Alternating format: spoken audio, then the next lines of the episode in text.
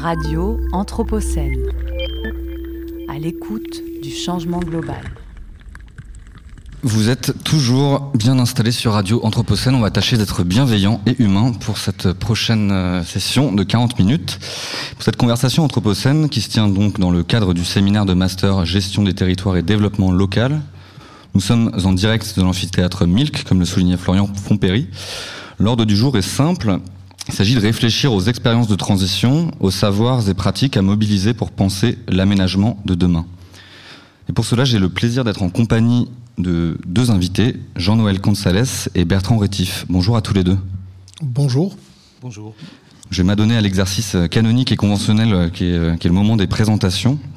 Jean-Noël Consales, vous êtes euh, maître de conférence à l'Institut d'urbanisme et d'aménagement régional à l'Université d'Aix-Marseille. Vous êtes spécialiste en, urbanisme de projet, en planification territoriale, et vous intervenez principalement sur les problématiques de nature en ville, la question des jardins euh, partagés et familiaux vous mobilise euh, particulièrement. Bertrand Rétif, vous de votre côté, vous êtes maître de conférence à l'ENSA Lyon. Vous êtes paysagiste DPLG, donc euh, diplômé par le gouvernement.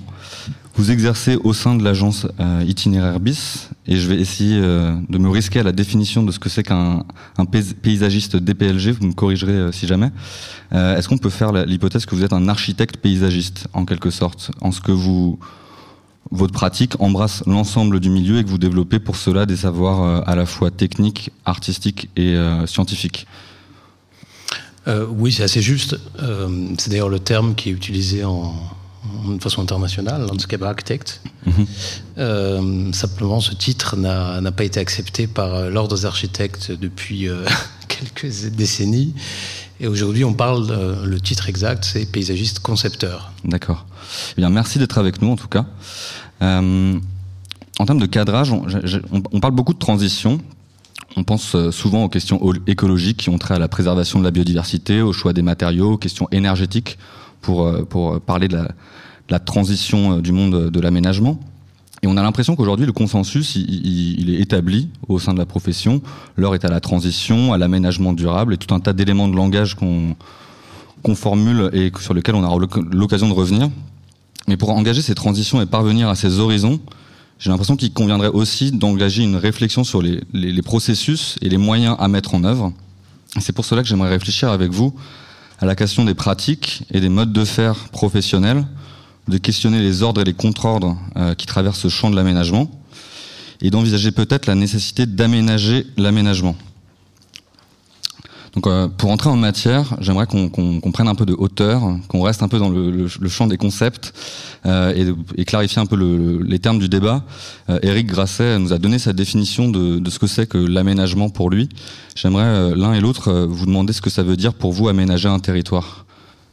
Euh, Bertrand Rétif peut-être. alors on a combien de temps? Pas très longtemps.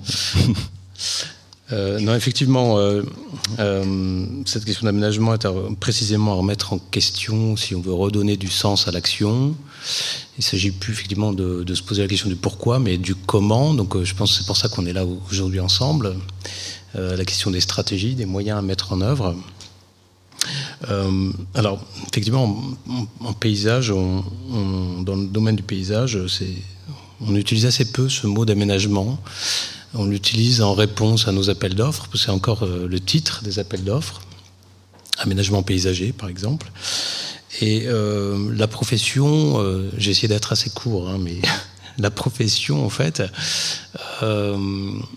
notamment par rapport à cette question de la transition, essaye d'enrichir un peu cette notion notamment par rapport à des, visions réductrices, euh, notamment dans les politiques publiques, mais qui s'étendent finalement à l'acception courante euh, sur l'aménagement paysager. Euh, trois réductions euh, qui sont souvent citées euh, qui sont cette vision un peu qui, qui, qui, limite le champ d'intervention. la première, c'est d'envisager de, le paysage comme une carte postale, c'est-à-dire quelque chose d'assez figé en soi, qui, serait digne d'un classement, d'une protection, alors qu'on sait que les paysages évoluent en permanence, et notamment dans l'époque anthropocène, on sait de quoi on parle. La deuxième réduction, c'est plutôt justement précisément ce, que, ce qui est évoqué précédemment, c'est que ce n'est pas un territoire à équiper pour euh, beaucoup de raisons. Euh, déjà, peut-être euh, sans forcément tirer un trait, mais faire un bilan critique de, toute l'époque moderne, et notamment dans la, dans la version empreinte écologique. Et effectivement, on ne peut pas parler d'un travail sérieux si on se cantonne à appliquer des normes du type coefficient de biodiversité, pourcentage de, pleine terre, et euh, ce genre de, choses. Donc effectivement, ça, relève de la question de, la subjectivité qu'on retrouve dans cette notion de paysage. Le paysage, en fait, aussi euh, euh, comme un, bien commun et l'expression d'une culture qui correspond à une époque. et puis la troisième réduction qui est souvent connue, peut-être la plus courante, c'est la, question du décor. C'est-à-dire que souvent, la question du paysage, c'est euh, souvent, euh, y a, on peut dire qu'il y a un amalgame avec la, décor, enfin, la décoration, pardon, euh, la décoration par les plantations. Moi, je me bats avec les architectes. Hein, je travaille toujours avec des architectes, que ce soit dans le privé ou en tant qu'enseignant. Et je peux vous dire qu'il y, a de grandes confusions qui existent encore, euh, même quand on parle de territoire, sur ces questions.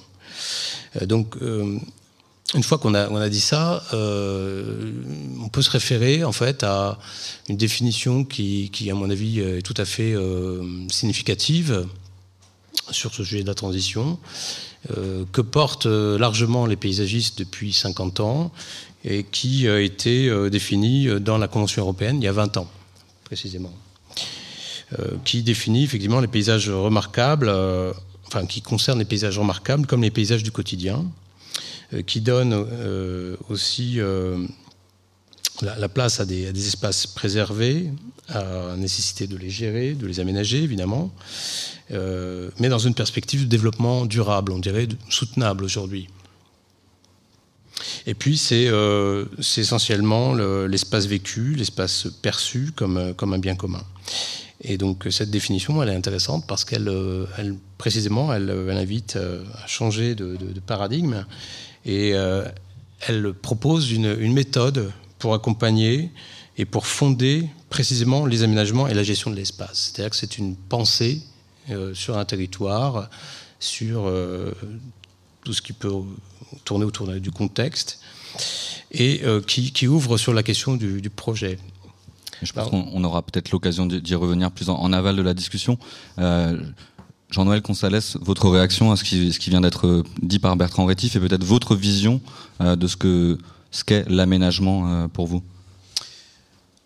Alors oui, je, repartirai de, ce qu'a dit Eric sur la, sur la table ronde précédente, c'est-à-dire que je pense que l'aménagement aujourd'hui n'a pas, enfin, ne devrait plus avoir la signification qu'il a eu euh, lorsqu'il a été formulé, notamment l'aménagement du territoire dans, durant les, les, 30 glorieuses, dont le terme d'ailleurs est, fortement remis en cause par, par euh, les historiens. Les 30 glorieuses euh, peuvent être tout sauf peut-être glorieuses, en tout cas sur le plan écologique.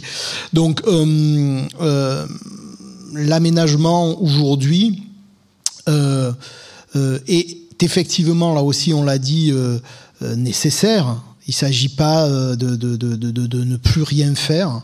Effectivement, on est sorti de cette logique d'équipement. Il ne s'agit pas de plus rien faire parce qu'il existe euh, des besoins euh, sociaux, humains à, à, encourager, à, accompagner très, très clairement. Néanmoins, je pense que l'aménagement aujourd'hui, à quelque échelle que ce soit, parce que là aussi, il n'y a pas un aménagement, mais il y a des aménagements de l'échelle territoriale et même en termes de pratiques. Euh, aménager le territoire, c'est des pratiques qui sont différentes de l'aménagement paysager tel qu'il est euh, parfois euh, conçu de manière très très euh, limitée d'ailleurs euh, sur sur la, la composition d'un espace public, etc. Donc, de, aménager le territoire aujourd'hui, c'est effectivement intégrer euh, des nouveaux, de, nouveaux paradigmes. Nouveaux paradigmes. clairement. Et à ce titre, j'ai noté, pardon, que le, guide de l'aménagement durable, euh, produit par la Direction générale de l'aménagement du logement et de la nature, avait remplacé euh, le référentiel qui était la démarche éco-quartier. Il comporte un certain nombre de, de mots-clés, de concepts, qui sont la sobriété, la résilience, l'inclusion, la création de valeur pour les territoires. Ces impératifs, pour vous, est-ce que ça souligne un changement réel de paradigme ou est-ce que c'est uniquement des éléments de langage? Jean-Noël Gonzalez, vous avez l'air de, vouloir euh, réagir.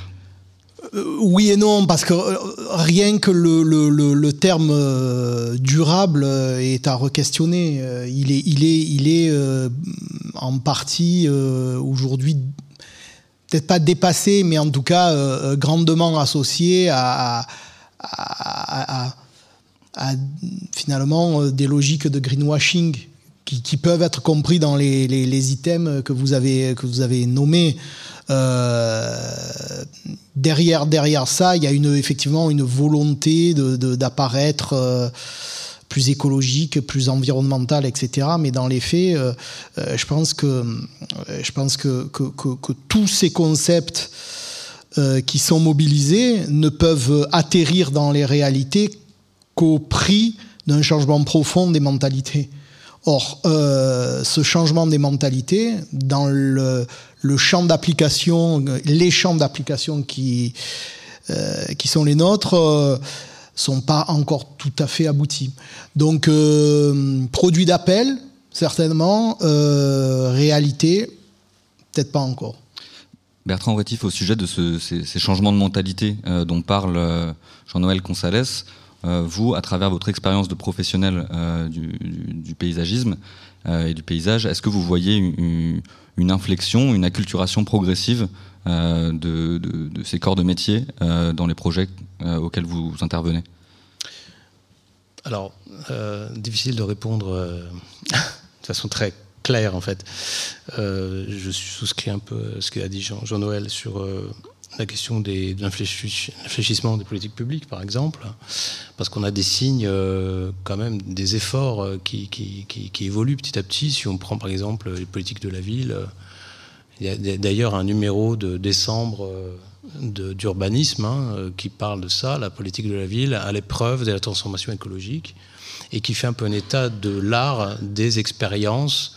Alors des fois, on peut dire qu'un peu, c'est un peu du greenwashing, c'est des effets d'annonce on peut dire que c'est un peu de bricolage parce qu'on n'est pas à la, bonne échelle. Mais si vous prenez dans l'opération renouvellement urbain portée par l'ANRU, mhm. euh, l'appel à projet sur les quartiers fertiles, il y a 140 euh, propositions qui ont été euh, soutenues à des, degrés assez différents, avec des, publics très différents. Et ça, c'est des signes très, très positifs. C'est-à-dire, en fait, ça, montre qu'il y a une, une, très grande attente de la part de la société civile la société civile est en avance et elle, est très, elle a souvent des analyses très très justes sur, euh, sur ces enjeux, puisque en fait, justement, c'est des, questions de, de, vie au quotidien, de, des choses assez pratiques, et puis euh, des gens qui réfléchissent aussi euh, à la génération qui vient, c'est-à-dire leurs enfants notamment, et, et, qui ont déjà accepté de travailler avec les dimensions temporelles, parce qu'on parle d'aménagement de l'espace, on oublie souvent la question du temps. Quand vous travaillez à l'échelle urbaine ou à l'échelle d'une vallée, vous êtes forcément, ou même à l'échelle d'un jardin, vous êtes aussi dans une dimension temporelle pour euh, réaliser euh, les plus beaux rêves. donc, je pense que après, pour revenir sur la conscience, le niveau de conscience, pour moi, il, y, a, eu un progrès énorme qui a été fait. on, est déjà à une autre étape où en fait euh, la conscientisation, elle est vraiment à la tête des élus aujourd'hui, c'est-à-dire des décideurs. Les décideurs sont à la traîne, faut le dire, faut, faut, faut peut-être leur rappeler que euh, ce sont à eux, c'est eux, qui ont les cartes en main en fait. Très clairement, euh, ce sont eux qui font les PLU, ce sont eux qui font les, les, SCOT, qui font, qui signent des permis de construire. Et, donc la, question est toujours on disait la même chose il y a 30 ans, elle est toujours euh, au même stade, c'est-à-dire la formation euh, des élus, des techniciens. Et alors, peut-être témoigner juste d'une expérience, parce que en tant que professionnel, euh, en tant que maître d'œuvre, moi j'ai toujours pratiqué les ateliers de concertation comme un moyen de faire la médiation active pour intégrer faire, enfin, travailler en, co-conception pour un projet.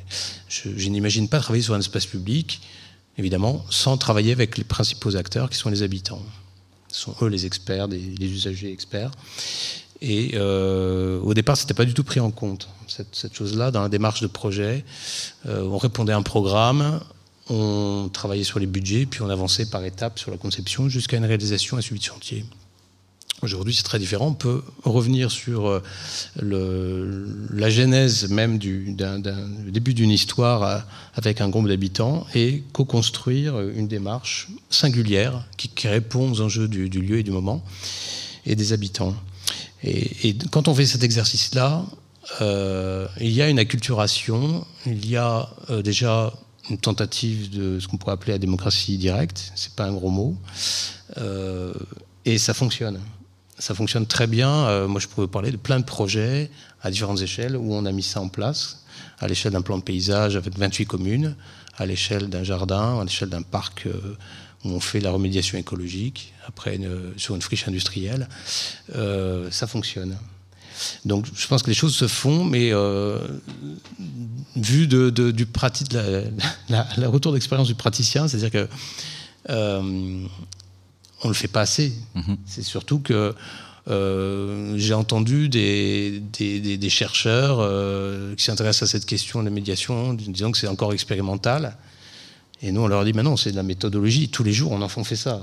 Tous les jours, euh, on fait des ateliers participatifs pour engager des réflexions euh, justes, les plus justes possibles, qui correspondent aux besoins.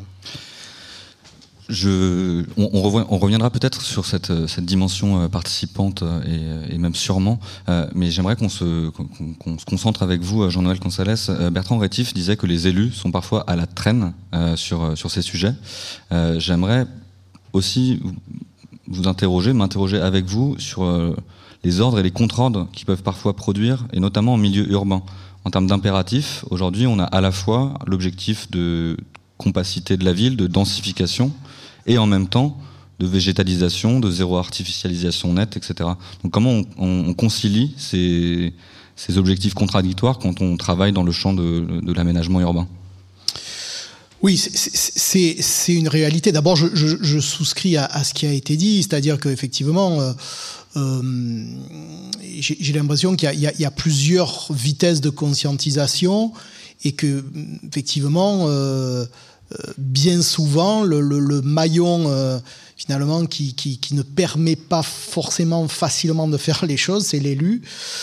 Parce que, euh, que d'abord, je pense que qu'on est dans dans des réflexions comme ça avec avec les, transitions écologiques, environnementales, sociales, etc., dans des, temporalités qui sont absolument pas celles des, temporalités de l'élu. Donc, euh, ça demande, de réfléchir complexe et sur le temps long, alors que l'élu il cherche à se faire réélire dans un mandat qui est finalement euh, très court. Euh, Ensuite, sur, ce que vous avez dit, c'est une réalité, c'est-à-dire que, que c'est une réalité française, c'est une réalité qui se retrouve à l'échelle des territoires. On a ce que j'avais appelé, notamment dans un article, par exemple, la, la, la schizophrénie du verre. Euh, J'avais écrit un, article sur ça qui montrait comment, à, un moment donné de, l'histoire, alors qu'il y avait les Grenelles de l'environnement qui disaient faut faire des trames vertes et bleues, etc., qui arrivaient sur un territoire comme celui de, Marseille, où il y avait des trames vertes et bleues qui étaient constituées.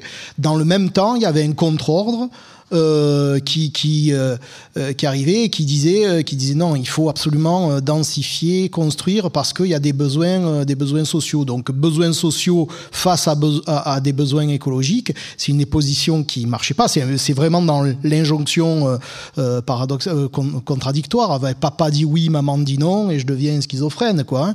et, c'est exactement ce qui se passe sur les territoires dans bien des cas et, aujourd'hui les, territoires les territoires sont exactement encore au même point.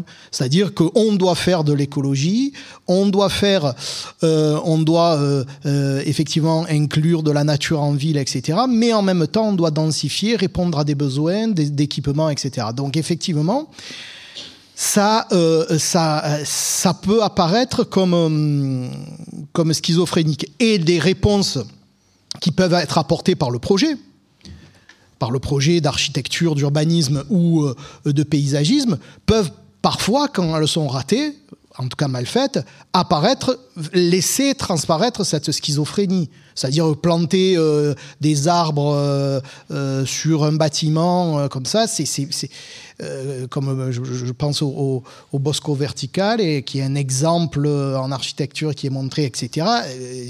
écologiquement, éthiquement, ça pose des questions.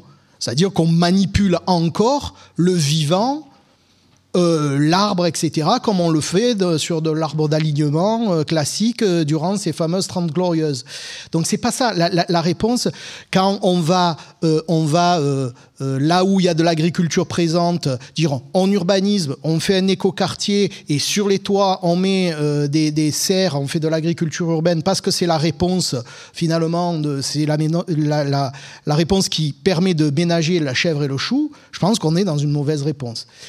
Et néanmoins, et ça, ça, ça, requiert la réaction de, notre collègue paysagiste, c'est que je suis persuadé que résoudre cette apparente euh, schizophrénie, euh, ben, ça revient à trouver des bonnes réponses de projet. Par le projet, à la bonne échelle, euh, c'est-à-dire des bonnes réponses. Mais encore une fois, ces bonnes réponses sont ancrées, je pense, dans un une pensée euh, de l'aménagement, une pensée de l'agir euh, et du faire qui, qui, est euh, totalement différente. Totalement différente. Et, ce que d'ailleurs ce que d'ailleurs porte traditionnellement depuis toujours les, paysagistes, qui sont une, figure importante dans, la transition, dans la transition, dans ces transitions. Bertrand Watif, est-ce que vous souscrivez à, cette, à, ces propos et, à, à, ce rôle du paysagiste comme capacité comme euh, personne capable de faire ce lien et de, par le projet, euh, engager euh, la transition et, finalement être capable pardon, de, transcender cette schizophrénie dont il nous faisait mention. Quelle mission Bon courage, docteur. quel programme Alors, non, mais je, vais dire oui. Je, je, peux risquer un oui avec l'appui de mon, voisin. Euh, non, je, souscris complètement, évidemment. Euh, pour dire assez rapidement, effectivement, présenter comme ça, si on présente les choses comme une somme de contraintes, l'équation est impossible. vous pouvez questionner des ingénieurs là-dessus, ils ne vous trouveront pas les solutions. Parce que les réponses sont dans euh, le transdisciplinaire dans une approche euh, d'une réalité sensible. Euh, ça se passe autrement. Euh, alors ça me fait penser, ce que tu disais, ça me fait vraiment penser à une expérience qu'on a connue ensemble il n'y a pas si longtemps, au mois d'octobre, c'était l'année dernière. Et, sur les hauteurs de Marseille, à Sainte-Marthe, on a été visiter justement un, site qui, qui, qui a le statut, le label de, parc agricole, hein, donc sur le quartier nord de Marseille, à Sainte-Marthe, où sont euh, installés des agriculteurs, des jeunes agriculteurs très très militants, très volontaires, et qui commencent à avoir des très bons résultats. Et en même temps, le fameux en même temps, on a entendu effectivement euh, les urbanistes de la ville nous dire qu'effectivement euh, il y avait une injonction de pouvoir construire quelques milliers de logements et de fait, remettez en cause complètement cette politique de, parc agricole euh, périurbain. Donc ça, c'est un des meilleurs exemples qui, résume beaucoup la situation finalement. Alors deux, points de réponse là-dessus, euh, et après je peux peut-être euh, dérouler un peu ce que c'est que la démarche paysagère, parce que je pense que vous aurez des éléments de réponse. Mais deux, points qui me semblent importants pour évacuer cette, cette tendance à la schizophrénie ambiante, c'est un, je pense, faire face à la complexité des situations. Euh, j'avais dans mon sac, euh, je l'ai ramené, hein, Écologiser l'homme d'Edgar Morin, euh, voilà, qui parle très bien de ces choses-là, comme d'autres philosophes. donc, voir les choses en face, c'est assumer la complexité contemporaine. Et c'est plutôt excitant, c'est très intéressant. Hein, dans, la, diversité des approches, euh, on a besoin de ça, évidemment. Et puis deux, c'est euh, avoir une éthique. C'est-à-dire poser les bonnes questions. Si on pose des questions justes, on a peut-être une, chance justement d'induire un aménagement euh, significatif, signifiant, qui apporte une plus-value pour la qualité de vie. Parce qu'au final, c'est ça. Les métiers de l'espace, etc. On est, quand même beaucoup à œuvrer pour cette plus-value. Hein. ça se résume comme ça, c'est la qualité de vie finalement. Euh, voilà, donc, alors ça, c'est deux points qui me semblent, moi, fondamentaux, moi, qui m'animent aussi beaucoup en tant qu'enseignant, c'est de travailler sur ces questions d'éthique. C'est pour ça qu'on fait appel à tous les penseurs de l'écologie, depuis les transcendantalistes américains, euh, jusqu'à plein de gens aujourd'hui, l'écoféminisme évidemment, moi j'y crois beaucoup, euh, pour poser les bonnes questions. Alors peut-être je peux vous rajouter quelques éléments plus précis sur la démarche paysagère. Euh, donc nous, on ne parle pas trop d'aménagement paysager, mais plutôt du projet de paysage. Ça nous parle beaucoup plus dans notre pratique de concepteur. Et euh, on peut euh, lister par exemple cinq éléments de la démarche paysagère qui ne sont pas d'ailleurs la chasse privée des paysagistes. On espère bien que ça peut se diffuser avec plein de gens. D'ailleurs, la plupart du temps, on travaille en équipe pluridisciplinaire. Alors, je vais les lister comme ça pour vous donner un peu euh, quelques réponses. Et puis, euh, je, ferai référence aussi à une actualité qui est la publication d'une note de janvier de la Fabrique écologique qui est portée par Lucille Schmitt, euh, qui s'appelle précisément Réussir la transition écologique par l'approche paysagère. Donc les cinq points en question d'une démarche, les cinq principes, c'est un, la prise en compte de la réalité sensible du territoire en jeu tel que vécu et perçu par les habitants. Deux, la prise en compte du vivant dans sa globalité. Trois, une approche transversale, donc assez ouverte. Quatre, une démarche participative. Et cinq, la créativité, qui euh, fait appel à une conception de paysage qui reconnaît euh, les caractères de, transformation non plus comme quelque chose qui va être subi, mais qui va être voulu, qui va être porté, défendu. Euh, voilà, donc ça, c'est à travers des transformations positives des espaces et des milieux de vie. Donc ça, c'est ce qu'on peut appeler le, projet en commun. C'est-à-dire, et simplement témoigner que ces démarches-là existent depuis plus de 30 ans et sont portées par les paysagistes à toutes les échelles. Et euh, ça part d'une façon de poser la question au départ. On, part presque de zéro, parce qu'on repose la question du cahier des charges, et on va jusqu'à une réalisation quand même.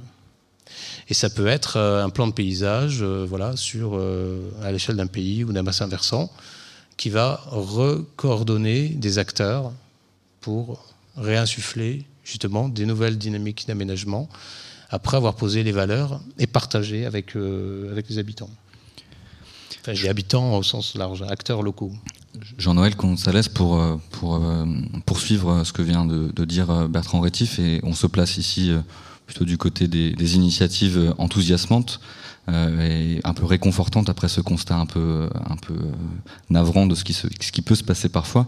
Est-ce que vous auriez un exemple à nous donner d'une démarche de, cette sorte qui, soit parvenue à allier euh, euh, participation habitante, respect des non-humains, objectifs de végétalisation, un, un, exemple que vous souhaiteriez nous partager Oui, avant, avant ça, pour me laisser le temps d'y penser aussi, je, je, voudrais apporter aussi un petit, mais peut-être qui répond à la question finalement. Euh, pourquoi le, le, le, paysage est une question euh, importante aujourd'hui? Parce que, euh, comme je l'ai présenté aux, étudiants qui sont face à nous aujourd'hui, la, la, notion de jardin est pour moi aujourd'hui extrêmement importante parce que ce sont des notions euh, paysage et jardin qui d'ailleurs euh, aujourd'hui pourraient s'envisager de manière globale euh, dans une réflexion alors que philosophiquement ils sont opposés depuis depuis longtemps. paysage est une notion absolument fondamentale parce qu'elle permet un, comme ça a été dit, d'envisager la complexité et deux de faire un creuset. Et trois, allez, le trois le bonus et c'est peut-être là cet exemple cet exemple que je vais donner à une échelle de planification qui m'est chère, en tout cas que j'étudie, c'est que finalement le paysage peut dans, certains cas être euh, une sorte de cheval de Troie sur des questions euh, complexes et notamment sur des questions environnementales et écologiques. Je prends pour exemple, et ça sera mon exemple à une échelle euh, large qui implique plusieurs parties prenantes. Il y a plusieurs années, on avait étudié avec un collègue à moi on a la mise en place du, du SCOT de, de Bordeaux. Et euh, les techniciens qui étaient là en charge de la mise en place de, ce, ce, SCOT disaient, euh, ben, en première instance, on avait, c'était un SCOT qui devait être Grenelle, donc un peu plus écologique, etc. Donc ils étaient allés sur les sur les territoires qui composent, enfin sur les communes qui composent euh, le, le périmètre du SCOT. Et euh, dès qu'ils disaient, ben, on va devoir faire euh, un truc Grenelle, donc euh, il va falloir faire de l'écologie, les maires, les fameux élus disaient quoi encore? Ah, on va pas faire des, un scot pour les musaraignes et les petits oiseaux machin etc bon fin de non recevoir euh, impossibilité de faire le scot. Donc avec l'accord du, ministère ils ont euh, réussi à euh, transformer la logique Grenelle, à pas la penser, la penser et la placer sur le plan de l'écologie, mais de l'aborder par le paysage, par la question du paysage complexité, mais à la fois creusée. Et donc ils sont revenus sur les territoires d'après les maires en disant bon voilà on doit faire un scot euh, et on va faire un scot euh, à travers la notion de paysage. Et là, total des courses, le SCOT de, de, de, Bordeaux est vraiment euh, assez puissant sur ces questions-là. En plus, ils ont mobilisé les questions territorialistes, etc. Mais, et, donc les techniciennes disent, mais en fait, on est allé en mobilisant le paysage au-delà des attendus qu'on avait euh, initialement. Euh, donc on voit bien que, que, les, choses, dans la manière dont elles sont présentées et dans l'angle d'attaque sur lequel on fait le projet, peuvent, peuvent dépasser nos espérances. Et ça, ben, finalement, c'est source d'espoir. Et je, je, dis ça à une grande échelle, parce que... En, guise de, de, dernière question, je vais vous demander à l'un et l'autre... Euh ce sera peut-être une question double, il nous reste trois minutes, euh, de formuler un vœu pour euh, le champ de l'aménagement, pour euh, cette nécessaire adaptation, et un conseil à adresser à ces étudiants dans, dans, dans l'amphithéâtre qui, qui, sont avec nous. Bertrand Rétif peut-être. Jean-Noël Consales. Allez, eh ben, mon, mon vœu et mon conseil, c'est le même, parce que justement, sans, sans vraiment aucune démagogie, euh, je, je, suis un enseignant-chercheur euh, à l'université qui a des masters, donc je me vois, je me suis pas vu vieillir, parce que chaque année, j'ai des étudiants qui ont le même âge. Euh, en face de moi, donc moi j'ai pensé que j'avais le même âge, etc. Et je m'aperçois quelque part je suis, je suis pas encore un vieux con, mais presque, et que, et que, et que cet avenir et ce désir-là, euh, d'un monde un peu meilleur, il m'appartient plus tout à fait. Euh, enfin, s'il m'appartient encore un peu, mais, mais voilà, moi, moi, moi c'est tout le sens de mon engagement, il se, il se, et de mes souhaits et de mon, mon désir, il se, il se résume dans ces salles de classe-là. C'est-à-dire que, que euh, j'ai vraiment envie, euh, à travers mon métier, à travers ce que je fais, de d'aider les gens qu'on a en face de nous, les jeunes, les, gens qui sont en formation, à justement accélérer les choses et avoir le, pouvoir de, faire les choses. Parce que, ben ouais, ben ma génération, on va encore un peu agir, mais on n'en a plus trop pour longtemps. Donc, euh, donc c'est à eux de le faire. Et ben, j'espère que on ne sera pas les 30 glorieux des 30 glorieuses pour eux. On, on essaiera de préparer l'avenir avec eux. Voilà mon souhait. Bertrand Rétif.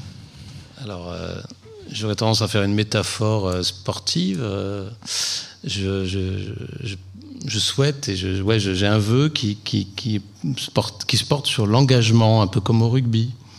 Euh, un sport collectif, bien sûr. Euh, l'engagement, moi je souhaite qu'effectivement il y, y, ait plus d'engagement et que chacun de sa part. Je, je, crois qu'aujourd'hui on a une occasion historique de pouvoir transformer l'essai euh, donc il faut y aller euh, pour gagner la partie. Et ça se fait euh, en solidarité, ça se fait ensemble, ça se fait pas seul. Hein, donc, donc j'aurais tendance à, dire effectivement faut faut y aller quoi. Faut y aller, c'est-à-dire qu'il faut, participer aux initiatives qui, émergent partout. Le, point très positif, hein, Gilles Clément parle très bien de cette question de, de, l'homme symbiotique, mais surtout de, des initiatives heureuses ou de, des initiatives ambiantes qui, fleurissent un peu partout, qui germent. Et je pense qu'il faut, il faut, il faut muscler ces, initiatives. Euh, aujourd'hui, on a tous les moyens pour, euh, pour agir. Eh bien, écoutez, bienveillance, engagement, je crois que les valeurs fleurissent. Je vais passer la balle au bon à Florian Fontpéry. Et je vous remercie grandement pour euh, votre participation à cette conversation anthropocène. Bertrand Rétif, Jean-Noël Gonzalez. Radio Anthropocène. À l'écoute du changement global.